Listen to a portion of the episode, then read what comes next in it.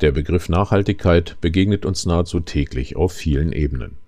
Im Februar diesen Jahres hatte ich dieses Thema schon einmal aufgegriffen. Und nun gibt es wieder ein wenig Neues zu berichten. Und damit ein herzliches Willkommen zu einer neuen Folge unseres Podcasts zur technischen Dokumentation. Mein Name ist Frank Sommer und ich bin technischer Redakteur bei der GFT Akademie. Nachhaltigkeit. Bald täglich begegnet uns dieser Begriff, zum Beispiel in den Medien oder beim Einkauf von Waren. Aber was bedeutet Nachhaltigkeit überhaupt? Das Bundesministerium für wirtschaftliche Zusammenarbeit und Entwicklung definiert Nachhaltigkeit wie folgt: Zitat Nachhaltigkeit oder nachhaltige Entwicklung bedeutet, die Bedürfnisse der Gegenwart so zu befriedigen, dass die Möglichkeiten zukünftiger Generationen nicht eingeschränkt werden. Dabei ist es wichtig, die drei Dimensionen der Nachhaltigkeit wirtschaftlich effizient, sozial gerecht, ökologisch tragfähig gleichberechtigt zu betrachten. Um die globalen Ressourcen langfristig zu erhalten, sollte Nachhaltigkeit die Grundlage aller politischen Entscheidungen sein. Soweit dieses Zitat. Vereinfacht kann man wohl sagen, geht mit den Ressourcen unseres Planeten so sorgsam um, dass auch diejenigen, die nach uns kommen, diese noch nutzen können. Der Begriff Ressourcen steht dabei für alles, was in irgendeiner Form für unsere Gesellschaft nutzbar ist. Dabei unterscheiden wir in endliche Ressourcen wie Kohle, Erdöl oder Erdgas sowie verschiedene Metalle und nachwachsende Ressourcen wie zum Beispiel Holz. Der Nachhaltigkeitsgedanke ist übrigens gar nicht so neu, wie man vielleicht glauben mag. Vor mehr als 300 Jahren wurde dieser bereits auf die Waldwirtschaft übertragen, was bedeutete, dass nur so viele Bäume einem Wald zu entnehmen sind, wie in einer bestimmten Zeit nachwachsen können.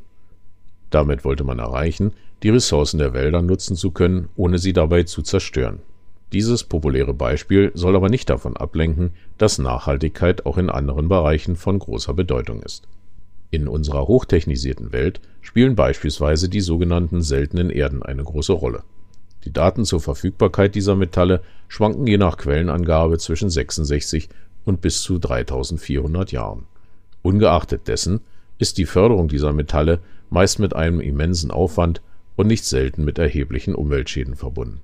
Unter anderem aus diesen Gründen ist es erforderlich, auch mit diesen Ressourcen verantwortungsvoll umzugehen.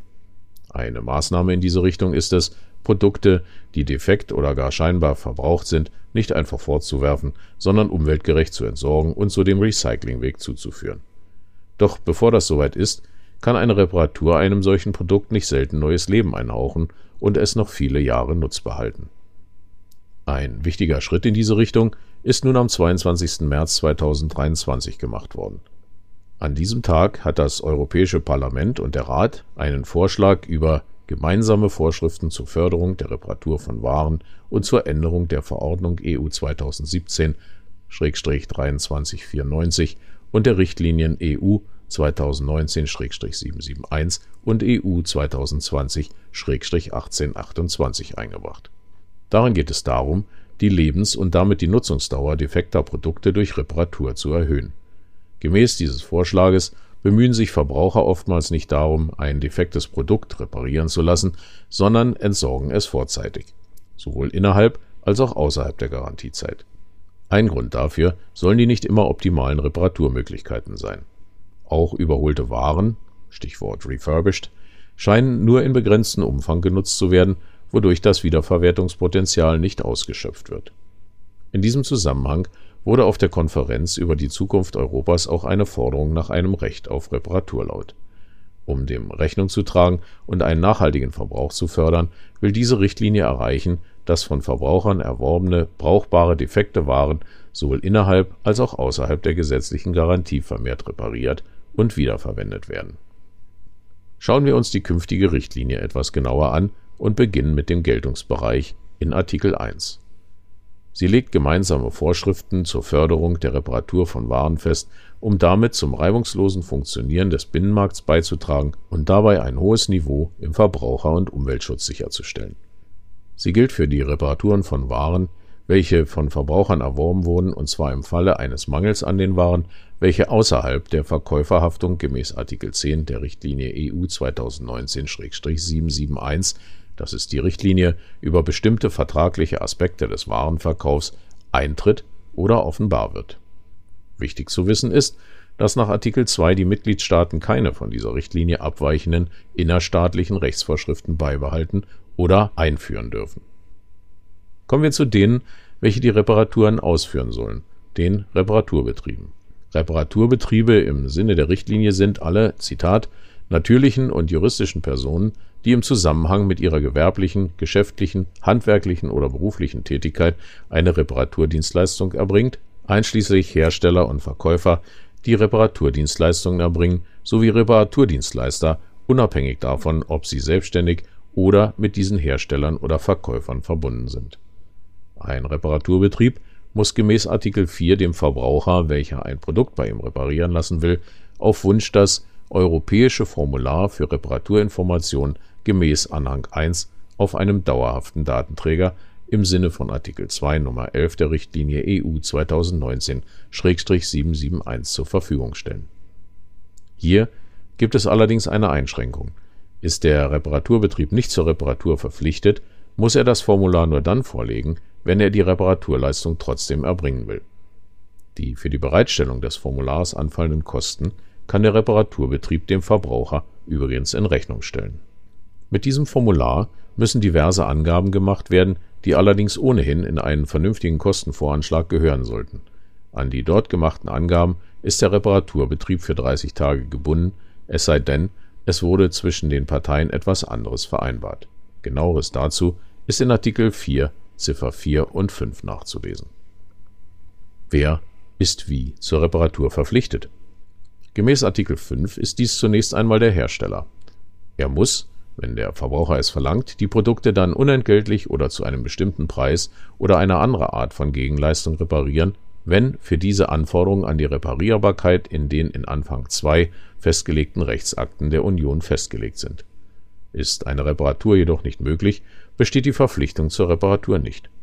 Kann oder will der Hersteller die Reparatur nicht selbst vornehmen, darf er diese Leistung an Subunternehmer vergeben. Dabei gilt, dass auch unabhängige Reparaturbetriebe Zugang zu den Ersatzteilen und Reparaturinformationen sowie Werkzeugen im Einklang mit den in Anhang 2 aufgeführten Rechtsakten der Union haben. Soweit die Lage bei Herstellern im Gebiet der Union, was aber, wenn es sich um Produkte von außerhalb der Union handelt.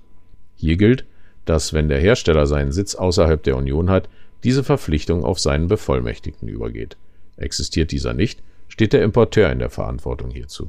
Sollte es auch diesen nicht geben, geht die Pflicht auf denjenigen über, der diese Produkte verteilt. Mit dem Artikel 6 kommen wir der Arbeit in der technischen Redaktion wieder etwas näher.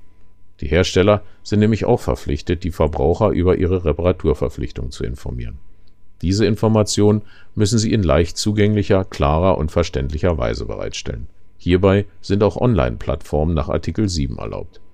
Gemäß der Richtlinie muss jeder Mitgliedstaat der Union mindestens eine Online-Plattform bereitstellen, die es den Verbrauchern ermöglicht, Reparaturbetriebe zu finden.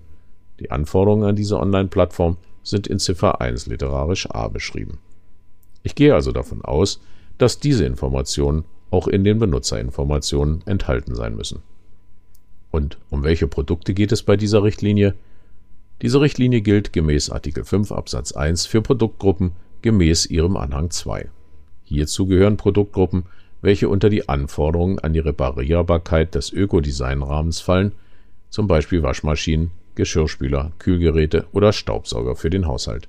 Zu diesem Zweck wird vorgeschrieben, dass fachlich kompetenten Reparaturbetrieben für mindestens zehn Jahre nach dem Inverkehrbringen des letzten Modells die in einer Liste definierten Ersatzteile zur Verfügung gestellt werden. Halten wir also fest. Die Richtlinie stärkt das Recht des Verbrauchers, eine Reparatur seines Produktes zu fordern, auch wenn die gesetzliche Gewährleistung nach Artikel 10 der Richtlinie EU 2019-771 bereits abgelaufen ist. Und zwar auch dann, wenn der Mangel bei Lieferung noch gar nicht bestanden hat oder erst nach Ablauf der Gewährleistungsfrist zutage tritt. Grundsätzlich ist der Hersteller in der Pflicht, diese Reparaturen auszuführen. Er kann sie jedoch an Subunternehmer delegieren. Diese Pflicht zur Reparatur kann jedoch bei Herstellern, die ihren Sitz außerhalb der Union haben, bis zum Händler der Produkte durchgereicht werden. Ist eine Reparatur nicht möglich, entfällt die Reparaturverpflichtung. Der Verbraucher kann vor Auftragsvergabe vom Reparaturbetrieb verlangen, dass dieser ihm das europäische Formular für Reparaturinformationen zur Verfügung stellt. Dies muss der Reparaturbetrieb allerdings nicht unentgeltlich tun. Ein Betrieb, der nicht zur Reparatur verpflichtet ist, muss das Formular nicht vorlegen, wenn er die Reparatur nicht ausführen will. Und damit sind wir am Ende unserer heutigen Folge. Wenn Ihnen diese gefallen hat, lassen Sie uns doch ganz einfach ein Abo da. Klicken Sie hierzu auf die Schaltfläche Abonnieren unter dem Player-Bedienfeld, so verpassen Sie keine Folge. Vielen Dank fürs Zuhören und bleiben Sie der technischen Dokumentation gewogen. Ihr Frank Sommer.